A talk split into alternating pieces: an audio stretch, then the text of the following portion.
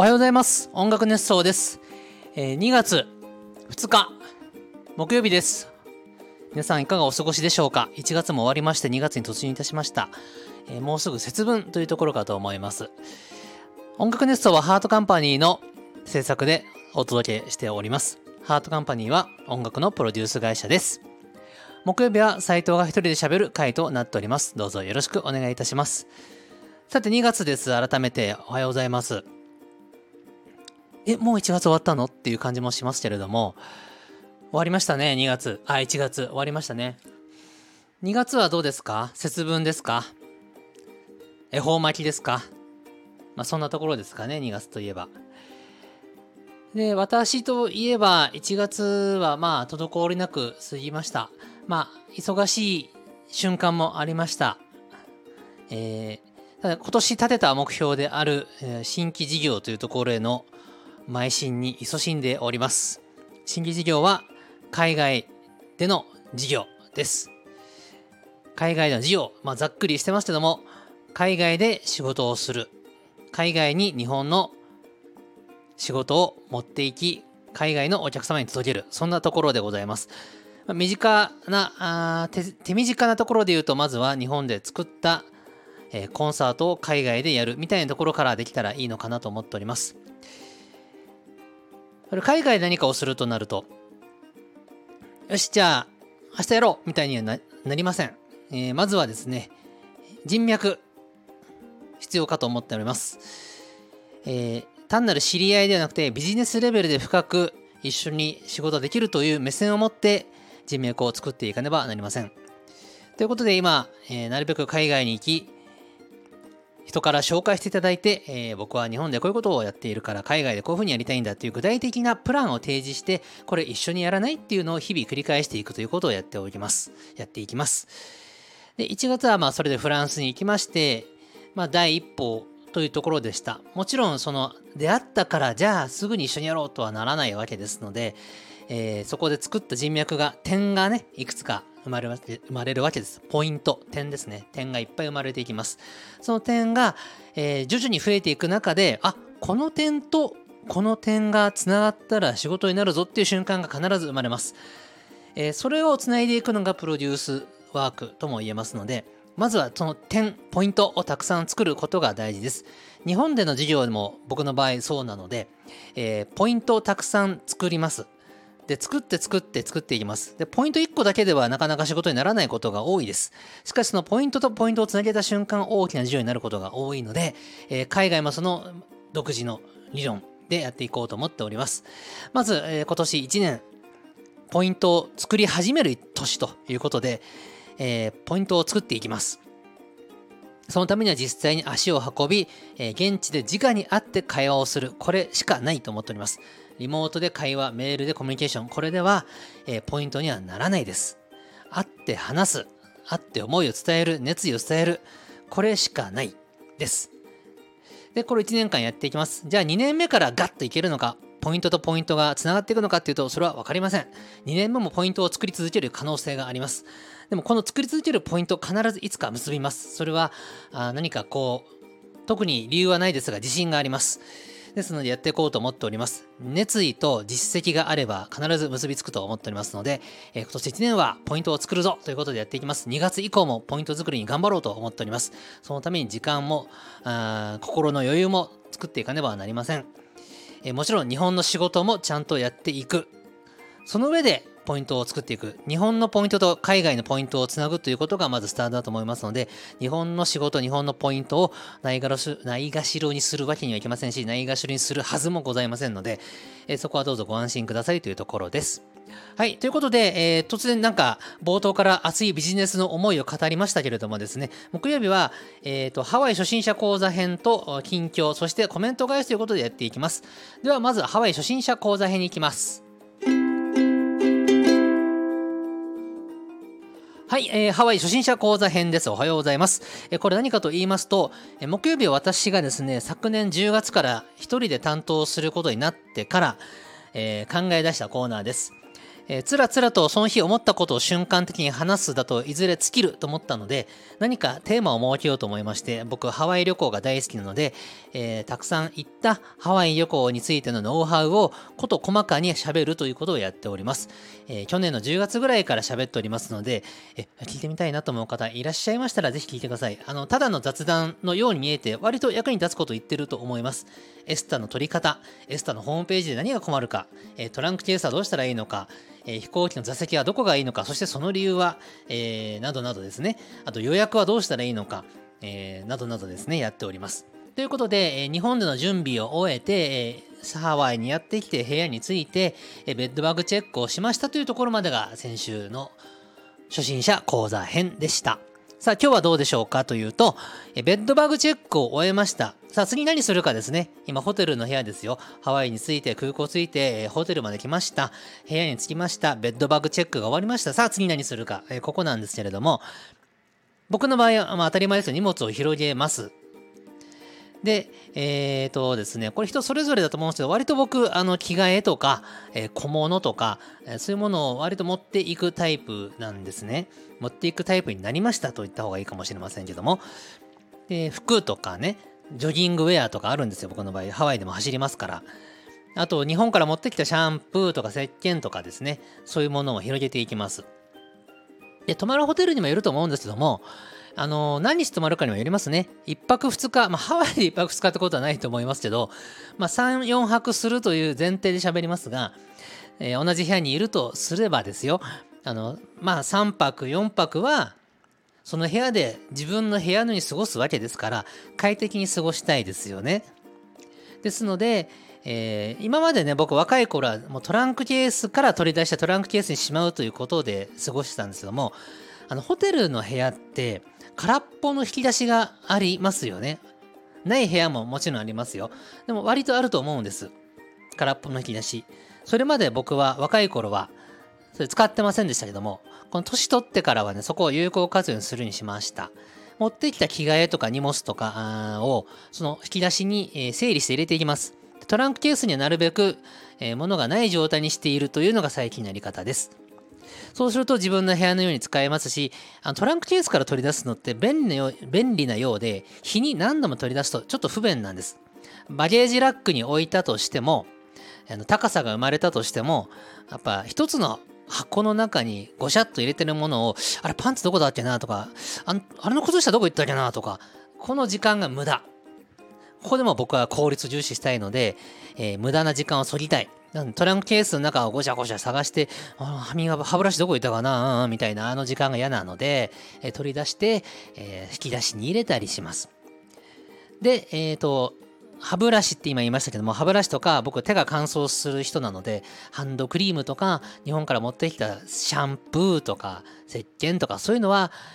もちろんバスルームに持って行って使いやすいところに設置です。で、えー、基本は出しっぱにしておきます。でトランクケースになるべくあのいちいち戻らなくてもいいようにしておくのが基本スタイルでございます。まあ、もちろんあのそういう引き出しがない部屋とかあるのかもしれませんし、あるでしょうから、その時はまあトランクケースに頼るしかないんですけれどもね、なるべくトランクケースの中にいちいち戻す、いちいち出すってことをやりたくないと思っています。なんだかんだやってみて、その方が結果時間が有効に使えるということが分かりました。はい。ということで荷物を整理して自分の衣類とか、えー、女性の方だったら化粧品とか大事ですね化粧品とか、えー、化粧水とか乳液とかそれはバスルームの鏡の前にあの使いやすい並べ使いやすいように並べてください。で僕若い頃ねあのいちいち全部トランクケースにしまって外出しないといけないと思い込んでたんですよ。盗まれるんじゃないかとか。でもその心配はあまずございません。ホテルの従業員が盗んでいくようなホテルだったらもうとっくに潰れてると思いますし、えー、そんなホテルに泊まっちゃダメです。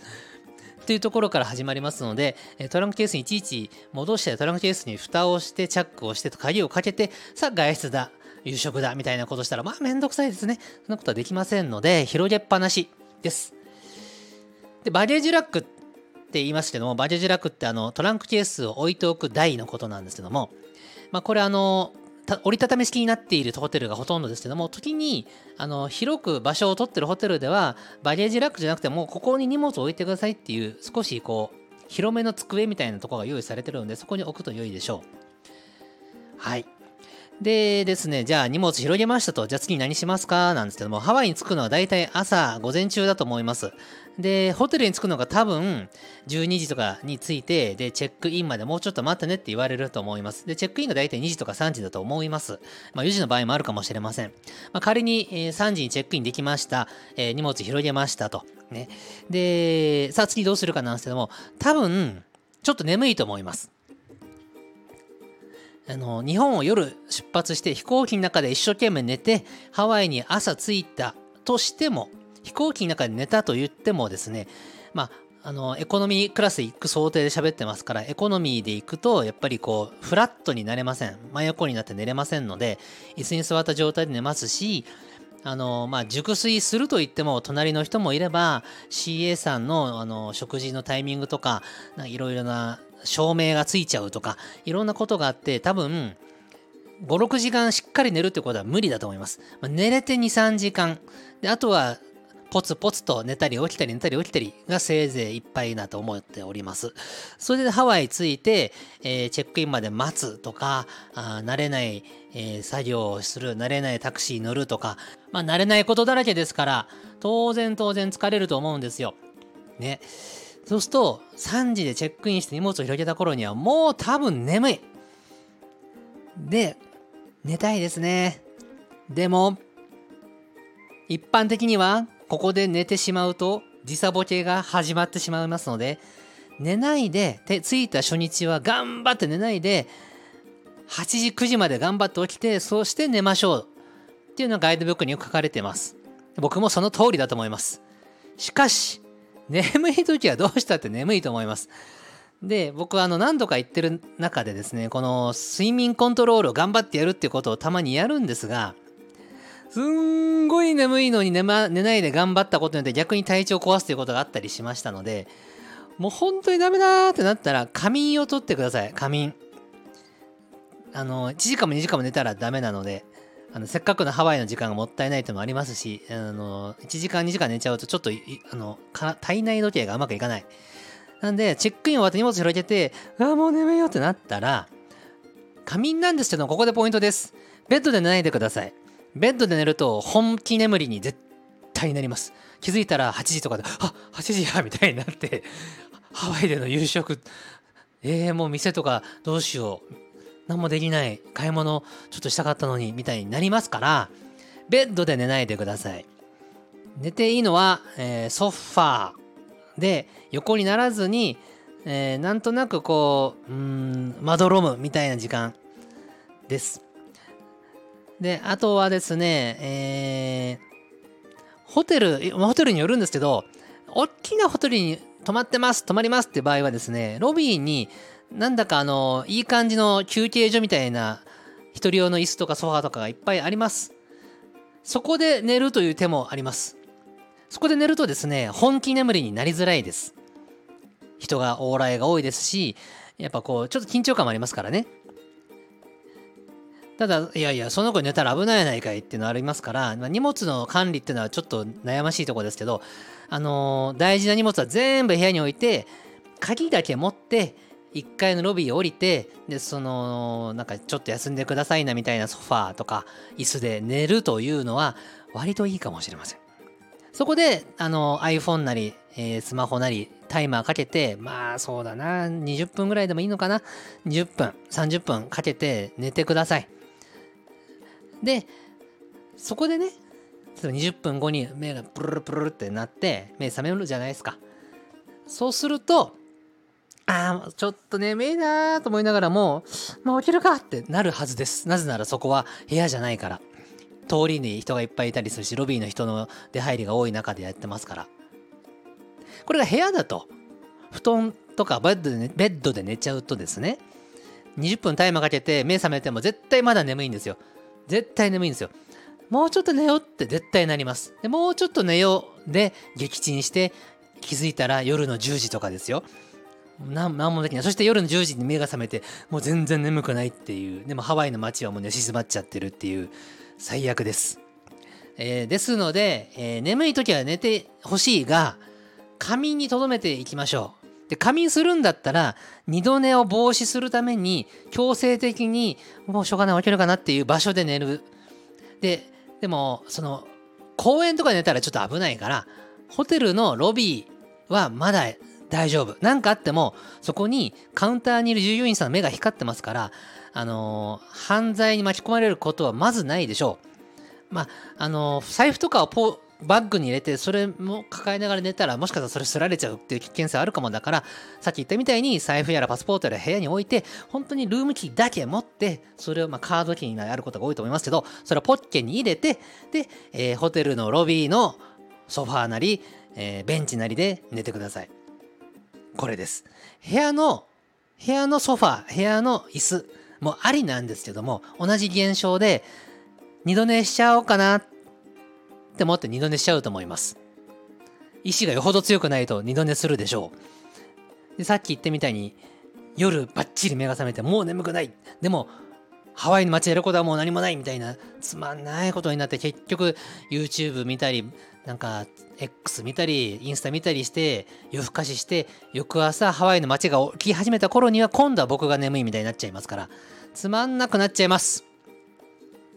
ですので仮眠取るならば二度寝しない工夫で。まあホテルのロビーじゃなくてもいいですよ。ホテルのロビーじゃなくてもいいですけど仮眠するんだったら二度寝しない工夫を。いいですか？眠かったら寝た方がいいと思うしあの頑張れるんだったら体調崩さないぞって思えるんだったらバリッと起きて、えーもうチェックイン、えーチェックイン荷物広げる。そしたらもう寝ずに街に出てください。はい。ということで次回は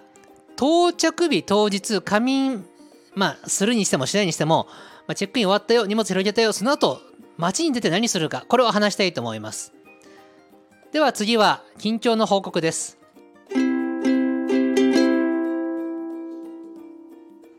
はい、私の近況です。えー今撮ってるのが1月27の土曜日です。えーちょっと早めに撮っております。もう撮るタイミングがここしかなかったので撮ってます。で、えっ、とですね、先週の1月20日の日曜日に行いました鈴宮春日の幻想について、今日はたっぷり喋りたいと思います。まあ、次回のサイキックでも喋るかもしれませんけども、今日は一人で喋りたいと思います。えっ、とですね、鈴宮春日の幻鈴宮春日の幻想ですね。まあ、鈴宮春日という大人気アニメ作品がありまして、それが何かっていうのはちょっと各自で調べてください。で、2006年に放送された大大大人気アニメがあったんです。今でも人気なんです。で、それのオーケストラコンサートを題して鈴宮春日の幻想。幻想って何かっていうと、えー弦、弦楽器の弦に奏でるで幻想です。これ、鈴宮春日シリーズの暗黙のスタッフルールとして、えー何かタイトルつけるときは、鈴宮春日の〇〇。で、〇〇は漢字2文字っていうのがあります。鈴宮春日の憂鬱に始まり、えー原作では、えーため息、消失、憤慨などいろいろあります。で、派生作品のゲーム作品でもほとんどが〇〇が漢字です。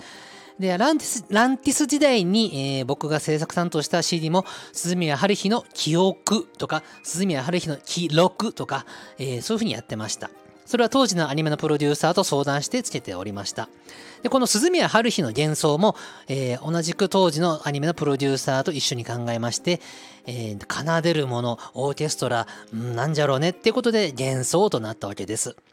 で、これは2009年に行われたコンサートです。2009年に当時の、えー厚生年金会館、東京厚生年金会館って言ったかな？なんか僕は新宿厚生年金会館って呼んでたんだけど、があったんです。新宿にあったんですよ。今で言うとこの三丁目エリアだったかなと記憶しています。違ったかな？です。で、今はもうありません。で当時、そこでコンサートするというのはすごくメジャーなことでした。で、キャパシティは、これ、うろ覚え喋ってるので間違ってたらコメントで訂正してほしいんですが、だいたい2000人弱だったように記憶してます。えー当時確か1回回しのみだったと思います。で、当時は、えー楽団が、えっ、とですね、鈴宮春日の消失でもお世話になった、えーエミ、エミネツ楽団だったと思います。すいません。今ネット見ずに喋っておりますので、記憶だけで喋っておりますから、単語が違ったら大変申し訳ないですけど、えーオーストラリアにいる楽団、えーさんがあったんです。ね。で、そこでお世話になった指揮者の方や、えー楽団の方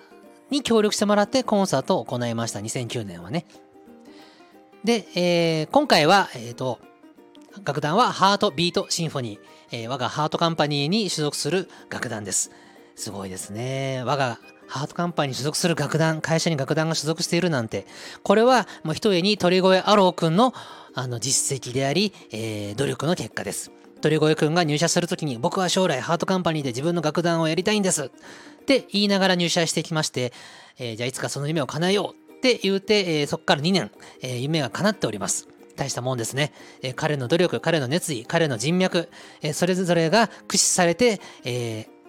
オーガナイズされてますのが、ハートビートシンフォニーです。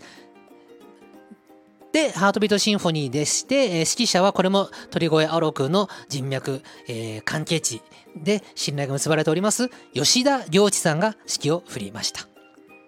譜面。譜面は、これは2009年当時に作った譜面をまんま使っております。2009年当時、えーどうやって作ったか。これはですね、えー、作曲の高崎悟さんという方がいまして、で高崎さんのメロディー曲を元に編曲を株式会社イマジンに所属する編曲家、作家さんの皆様に、えー、複数名の方に作業をしていただきました。イマジンといえば田中康平さんが所属している会社でもあり、えー、数多くの作曲家や編曲家や作詞家の方が所属されている、えー、制作会社さんです。えー、斉藤社長のもと、あちらもね、斉藤社長とおっしゃるんですよ。僕の大大大大大先輩なんですけども、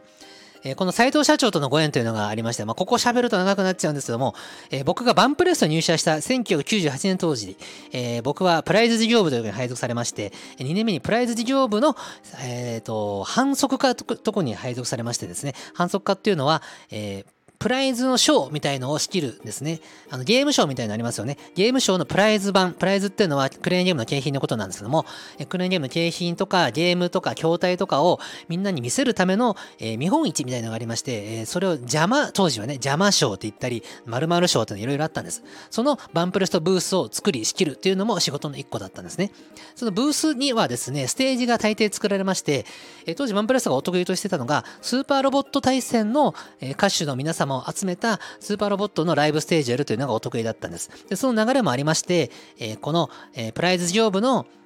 ブースにおいてもちっちゃくてもブースを作って、あステージを作ってそこに歌手をお呼びしようということでですね、当時僕は若手だったものですから、えー、まず着ぐるみに入ってお客様のコミュニケーションをしながら、えー、司会進行の仕事もやっておりまして、えー、当時から司会やってたんですね。で、司会進行やっておりまして、えー、まあ、そこであの司会とは何ぞやみたいなことを、まあ、独学で勉強してったわけなんですけども、で、そこで司会をしていてですね、当時は、えっ、ー、と、で、えっ、ー、とですね、デジモン、デジモンアドベンチャーのアニメが、えー、放送されていて、和田浩二さんが、え今はもうね、お亡くなりになってしまいましたけども、和田浩二さんをお呼びして、ステージで歌っていただいたり、えワンピースの放送が始まったばっかりでしたので、北谷宏さんに来ていただいたり、オープニング歌ってましたね。歌ってますね。え当時、ジャムプロジェクトが結成されたばかりだった、えー、時の影山博之さんに来ていただいてと、ように、いわゆる、あのー、特撮ロボット系のアニソンシンガーの皆様、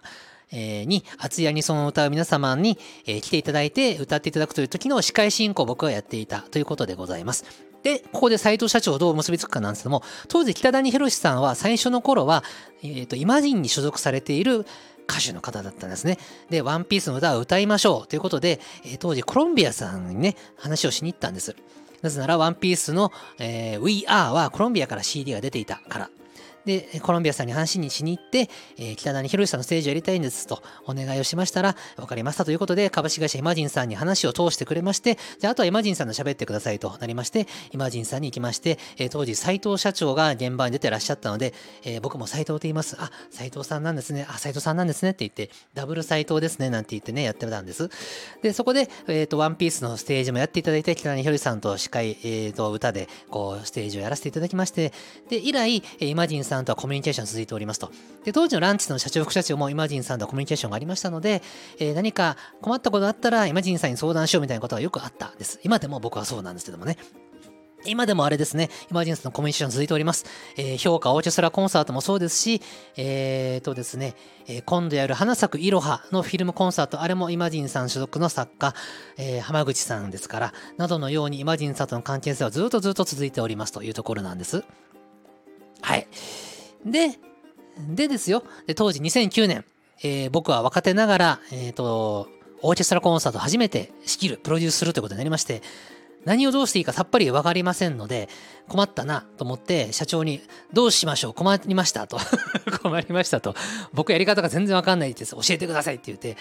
じゃあイマジンさんと一緒にやればいいよと。で、社長が、当時の社長がイマジンの斎藤社長に話しつけてくれて、えー、ランチの斎藤っていうやつが、オーチャサコンサートやるんだ、やるんだと。ぜひ力を貸してくださいな、ということで、分かりましたということで、斎藤社長が力を貸してくれることになりまして、えー、こういう状況でこうなんですと。で、高崎さんは、あのか、普通に劇版を作ってらっしゃったんですけども、オーケストラのスコアを作るということが、あの、初めてということもあったので、高崎さんとも話し合ったんですけども、今回はオーケストラの譜面を作り慣れてる方々に、え、譜面を作ってもらって、そのチェックを高崎さんがするという形にしたいというところまでは決まりました。ただ、どう譜面を作っていいかがさっぱりわかりませんと。えー、マジンさんでできるんでしょうか？みたいな話をして、ああ、できますよと。で、ここには流れがありまして、鈴宮春日の消失の劇版を作る時も同じようなことがあって、えメロディーを曲を高崎さんが作り編曲をイマジンの作家さんが、えー、作るということがありましたこれ時系列的にはですね鈴宮春日の幻想が2009年で鈴宮春日の消失の映画が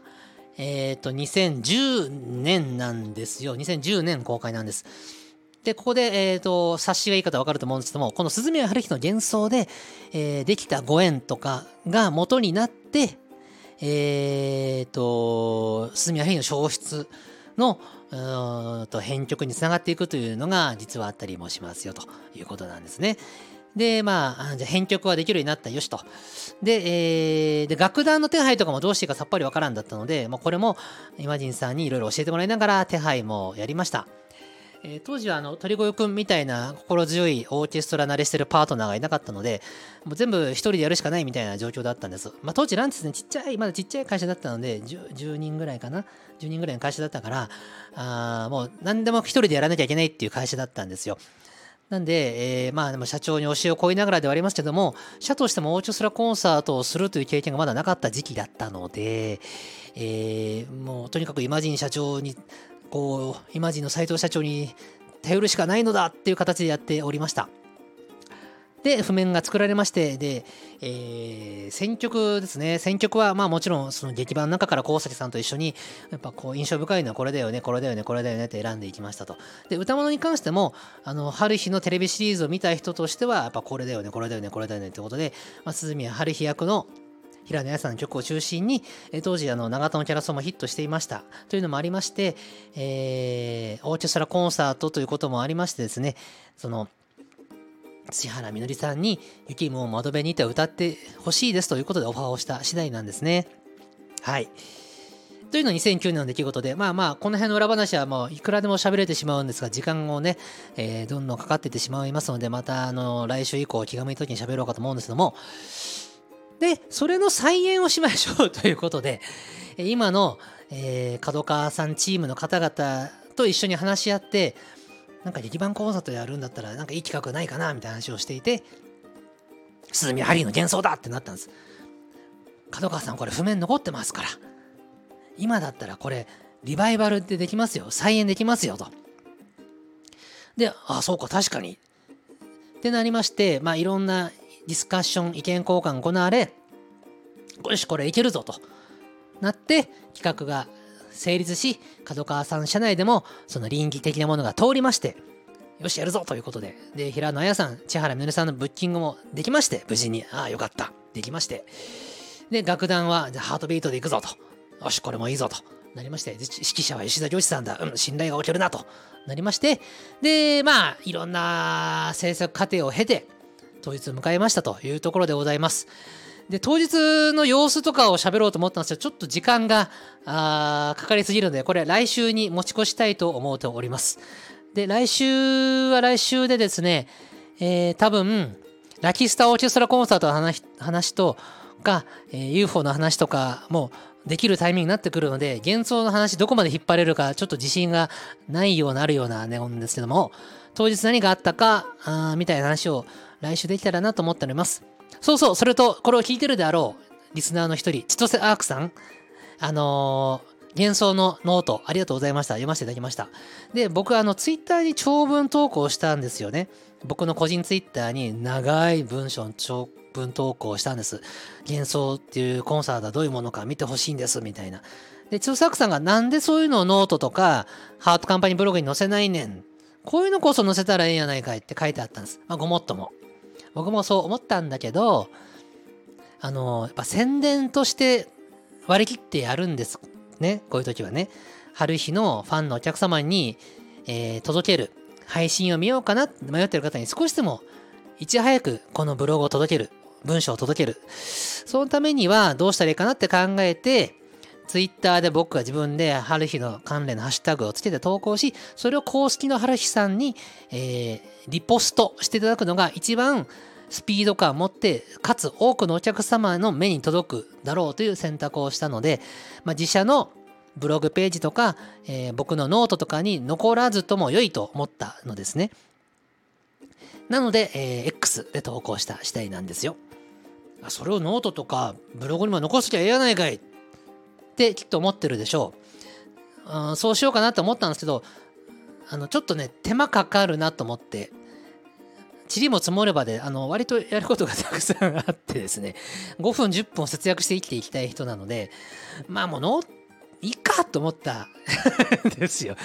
いいか、もうツイッター、ツイッターじゃねえか。X 残ってりゃいいか。流れていっちゃうけど、まあまあまあ、目的は達したし、ええじゃろと思ったので、えー、そうした次第です。ということでですね、えっ、ー、と、ラキスタイルの方も実は、ね、長文投稿してます。ラキスタのオーケストラコンサートのチケットの拡販につなげてあげるために、まあ、微力ながら僕が長文投稿することで、まあ、1人でも2人でも、あ、面白そうと思ってもらえればよしと思って、えー、できる宣伝は全部やっていこうと。で僕が思う宣伝っていうのはこういうですね、えー、知恵と工夫と努力の1アクションで一人でも多くのお客様に興味を持ってもらうことも大事な宣伝だと思っておるわけなんです。なんで、えー、僕の個人ツイッター、個人 X を使った長文、思い出、投稿というのは、えー、今週はもう、これ放送されてるのが2日だから今週も何もないのか。あのー、2月、何を言ってるんだ？今1月の27なので、えっ、ー、と、もう、これが放送されてる時はもう過去の話ですけど、29からあ時間が、まあ、作れればラキスタの思い出投稿をしていて一人でも多くのお客様に見ていただきたいななんて思っております。で以降も今年オーケストラコンサートいろいろやるつもりなんです。あの制作プロデュースで携わらせていただく予定があるんですけどもあの思い出投稿ができる案件に関しては思い出投稿をしていこうと思っておりますので、えー、僕の今長文テキスト投稿は、えーと宣伝という意味で頑張るならば X に長文投稿だと思っておりますよというところでございます。はい。ということで、僕の X もフォローしていただいて、長文投稿があったら見ていただくとか、リポストしていただくとか、引用リツイートしていただくとかして、ぜひ一緒に宣伝協力してください。これを聞いている皆さん、ぜひよろしくお願いいたします。で、通作さんも引き続きノートに熱い、えー、ノートを書いていってくれたら嬉しく思います。えー、よろしくお願いしますということで、えー、この後はコメント紹介に行きます。よろしくお願いします。はい、えー、コメント返しです。第952回ベッドバグチェックとフランス観光の話。こちらにコメントをくれた皆様ありがとうございます。まず、栗おじさんです。おはようございます。えー、ベッドバグ、大変、大変恐怖でございます。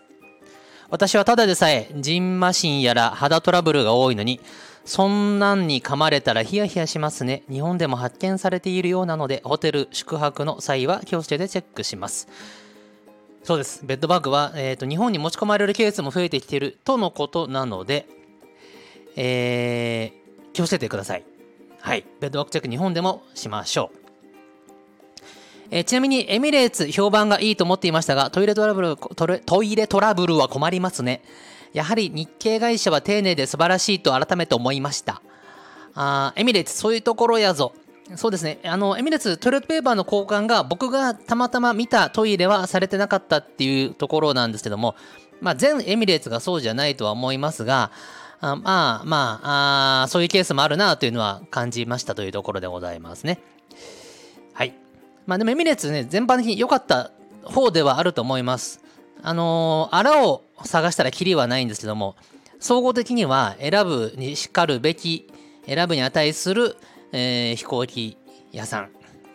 航空会社だと思います。鈴宮春日懐かしいですね。アニメに疎い私ですが、高校時代、先輩たちがハレハレ愉快を文化祭ステージで踊っていたのを覚えています。あれから10年以上、時の流れが恐ろしいです。そうですね、2006年放送のアニメなので、もう18年目ということですね。アニメからですけど。原作からだと20周年なんですけどね。えー、晴れ晴れ愉快当時大ブームになりましたね。懐かしいことです。今でも大人気の曲ですよね。今でも聞くといろんなことを思い出して僕も興奮する気持ちになりますよというところでございます。次です。おにぎりくん。えー、シャンゼリゼ通り、シャンゼリゼといえば斉藤さんのお箱じゃないですか？元祖シャンゼリゼ通りでウクレレ演奏もしたのでしょうか？笑い。えー、そうなんです。オーシャンゼリゼが大好きな僕は、シャンゼリゼ通りでシャンゼリゼを歌いませんでした。心の中では歌っておりましたけども、ウクレレ持ってって歌う的なことはしませんでしたので、心の中で歌っていた次第です。でもあの、シャンゼリゼの歌が生まれる理由もわかる気がします。あの通りの華やかさを見ていると。うん、華やかな通りで明るい気分で楽しい人生を過ごそうという気分になるのはとてもよくわかる気がしますね。えー、なんなら、あ、ごめんなさい。えー、今年のステラは行く気満々ですよ。なんならチケット2日とも当たってるので楽しむ気満々です。ステラということで、斉藤さんは忙しそうだなと思って、ちょっと気を使い気味でコメントしていただけです。笑い。見かけたらめっちゃ話しかけに行く気なので、えー、頑張ってファンゾーンに出てきてくださいね。なんならライブの前奏として斉藤さんのくれるとか聞きたいな、笑い。はい。あ、そうなんですね。ステラ2日間とも当たってる。それはめでたい。まあ、現地でじゃあ、まあ、見かけることはあるかと思います。で僕も当日どう動くかわからないので、ファンゾーンに、あの、ふらふら行けたら行きますけれども、行けるかどうかは、今まだお約束しきれないところではございます。まあ、ただ、あの、久々のライブ、川口湖ステラシアタライブなので、お客様がどんな表情なのか、どんなムードなのかを見るのも大事な仕事かなと思ってるので、ファンゾーンには行って、皆さんの生のお声を聞きたいなと思っておりますよ。もしお会いできたら、えー、いろいろ感想とか、その時の気持ちとか聞かせてください。では次です。えー、ママリプトンさんです。おはようございます。トイレ事情は恐怖ですね。先にチェックと思いながらも慌てると忘れがちです。そうです。紙がないのに用を足しちゃった場合、いざ拭こうと思って紙がないことに気がついて、補充のトイレットペーパーもない。外国の飛行機、言葉は日本語通じない。これは怖いですね。で、手持ちのティッシュもなければ、さあどうするっていうところなんですけれども、これは怖いです。えー、私はマイティッシュ持ち込むようにしておりますです。それがいいと思います。えー、空港会社さんは、あ、航空会社さんは完璧にしてもらいたいですね。いや、本当にその通りですね。あの、掃除は、まあ、掃除もしてほしいですけど、トイレットペーパーの掃除は頼むよって感じですよね。はい。話は変わりますが、私もアリスは好きでよく聞いておりました。ヒントになっているのですね。そう思いながら聞き直してみます。鈴宮春日と聞くだけで思い出がいっぱい蘇ります。私はいけませんでしたが、娘は楽しんだ様子で元気に帰りましたよ。ありがとうございました。あ、ということは、ちょっと待ってくださいね。まずアリスの話ですね。僕が音楽のルーツの1個がアリスにありますというところで、みのりんの曲もアリスのメロディーを幾分か参考にして発注していたという事実があったりします。えー、春日。これ、20日の鈴宮春日の幻想リバイバル娘さんもいらっしゃってたんですね、あかりさんね。あら、そうでしたか。えー、現場でお見かけできなかったでございますね。あの僕、ピエタクにずっといて、えー、本番の前後までギリギリ楽屋であれこれしてて、本番の瞬間だけピエタクに現れて、本番の終わり、そうですね、最後のキャストが MC をしてる時に、楽屋に引っ込んであれこれするってことだったんで、まあ、あの、ファンの皆様とは接点がない動き方をせざるを得なかったので、まあ、お会いできないのも当然だっただろうとは思いますが、はい。えー、楽しんでいただけたならよかったです。春日ね。えー、ここのラジオ聴いてる人にとっても思い出深い春日かと思いますのでね。リバイバル、本当に良かったなと思います。あの、ブルーレイも角川さんから出ると、今予約受付中のはずなので、ぜひ、えー、お願いできたら嬉しいかなと思っております。はい、では続きます。工作さん。おはようございます。えー、斉藤さんおはようございます。フランス観光のお話、興味深いです。NHK の世界ふれあい街歩き系の動画が好きなので、斉藤さんのお話を聞きながら、凱旋門やエッフェル塔を想像して楽しませていただきました。はい、僕もあの手の旅番組大好きです。世界の車掌車窓からも大好きですし、えっ、ー、と、世界遺産も大好きですし、ああいうの、本当楽しいですよね。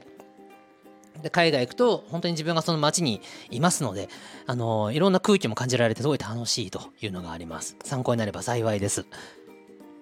えー、話は変わりまして、前回はコメントの返信ありがとうございます。エルデンリングの話ですね。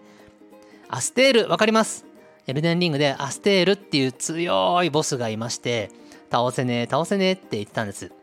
当時、アステール手前で召喚サインを置いて、野良で京都マルチプレイを一日やっていました。笑い。なかなか手応えのあるボスですよね。見ず知らずの人が召喚してくれるのですが、何度やっても倒せなくて、呼んでくれるたびに、ジェスチャーでお互いに土下座したり、AAO とかして、なんとか倒した時の嬉しいこと、マルチプレイはやめられないです。えー、ボスをあと一撃叩けば倒せる時、焦って連打して負ける。これ僕がよくやるんですけどね。えめっちゃわかります。笑い。僕もしょっちゅうやります。今まであんなに慎重にペチペチ叩いてたのになんで最後だけいける？と思っちゃうんでしょうね。解決策はわからないです。アップデされて今の環境はわかりませんが、あと一撃までいけたら斉藤さんなら、あと一撃までいけた斉藤さんなら倒せます。倒して脳汁ドバドバ気持ちよくなってください。僕もエルデンリングまた始めたくなりました。笑い。もし日本でエルデンリングコンサートが実現したら斉藤さんにはああ、斎藤には足を向けて寝られません。ここだけ呼び捨て。3を忘れちゃったんですね。斎藤には足を向けて寝られません。絶対見に行きます。えー、もし日本でエルデンリンコンサートが実現したら、斎藤には足を向けて寝られません。なんか尊敬されてるのか、けなされてるのか、難しいところですね。いいですね。斎藤には足を向けて寝られません。絶対見に行きます。長文失礼しました。はい、エルデンリングでね、工作さん、僕、先日アステル倒しました。あ何度もやってねようやく倒したんですけどあの僕が最初にどうしたかと言いますと写しみの位牌をねあのあの突入当初からすぐ呼ぶんじゃなくてある程度自分自身で頑張ってアステールの体力を、うん、削ってから3分の2ぐらい3分の1ぐらい削ったあたりで隙を見て写しの位牌を召喚してでそっから2人で位牌と自分とで戦うようにしてそしたらなんとか勝てました。あのね、写しみの位牌を最初から出しちゃうと、あの、いい時にやっぱ先に殺されちゃうんですよね、位牌が。なんで、写しの位牌と自分が最後まで2人で頑張れるようにしたいということで、えー、その作戦をやってみたところ、うまくいきまして、勝てました。いやー、すっきりした。はい。で、これで今僕はですね、あの、先のゾーンに行ってます。なんか、強いところ。えっ、ー、と、今ですね、僕はあれですよ。あのー、ミケラの聖獣を進んで、あ、なんだっけな、あそこ。すんごい強い時が出てくるところね。ありますよね。えー、聖樹の支え、エブレフェール。エブレフェール。エブレフェールをうろうろしてます。もう出てくる時全部強くて、これどうしたもんかなと思いながらもうあんま戦わずに逃げ回って先に進んでるんですけどねちょっとなんか道のり長いななんて思っておりますエブレフェールなんか全員強くないあれみんなどうしてんのかねね工作さんエブレフェール大変ですよねなんかエブレフェールの思いだったらぜひ聞かせてくださいはい。ということで、えー、コメントは以上となっております。さて、えっ、ー、と、今日は、えー、2月の2日ということですね。2月になりましたねというところですね。えっ、ー、と、来週2月の 8? 違うよね。あ、違うか。なんかいろいろ間違ってるな。えー、今日2月1日か。ごめんごめん。2月1日。で、来週、えっと、2月の8だよね。木曜日はね。でね、ちょっとね、8の配信のの内容を取る時間が、えー、今日以降、あんまないんじゃないかなと思ってるんだけど、もしかしたら初の激短放送になるかもしれません。ならないように頑張りますけども、時間を工面するんですが、あもし激短放送になったら、まあそれはそれで、ああ、忙しいっつうか時間なかったんやなと思ってください。っていうところですね。はい。でね、あのー、その次の15も時間取れないのかも、どうなんだ？みたいな感じです。大体僕はあの土日の隙間時間を見つけて、あのー、ハワイ初心者講座編と本編っていうか、えーと、近況を取っていて、コメントだけ、あの火曜とか水曜にカット取ってるんですけど、ハワイ初心者講座編と近況をゆっくり撮りたいんですよ。なんで土日に撮るんですけど、えっ、と2の2月34も2月の10、11、12もちょっと僕、あのー、取れる時間がない状況なのでどうしたもんかなと思ってます。もしかしたら短いかもしれませんがまあそれも短いなりになんかうまいことやりますのでお楽しみというところで。ではまた来週よろしくお願いします。you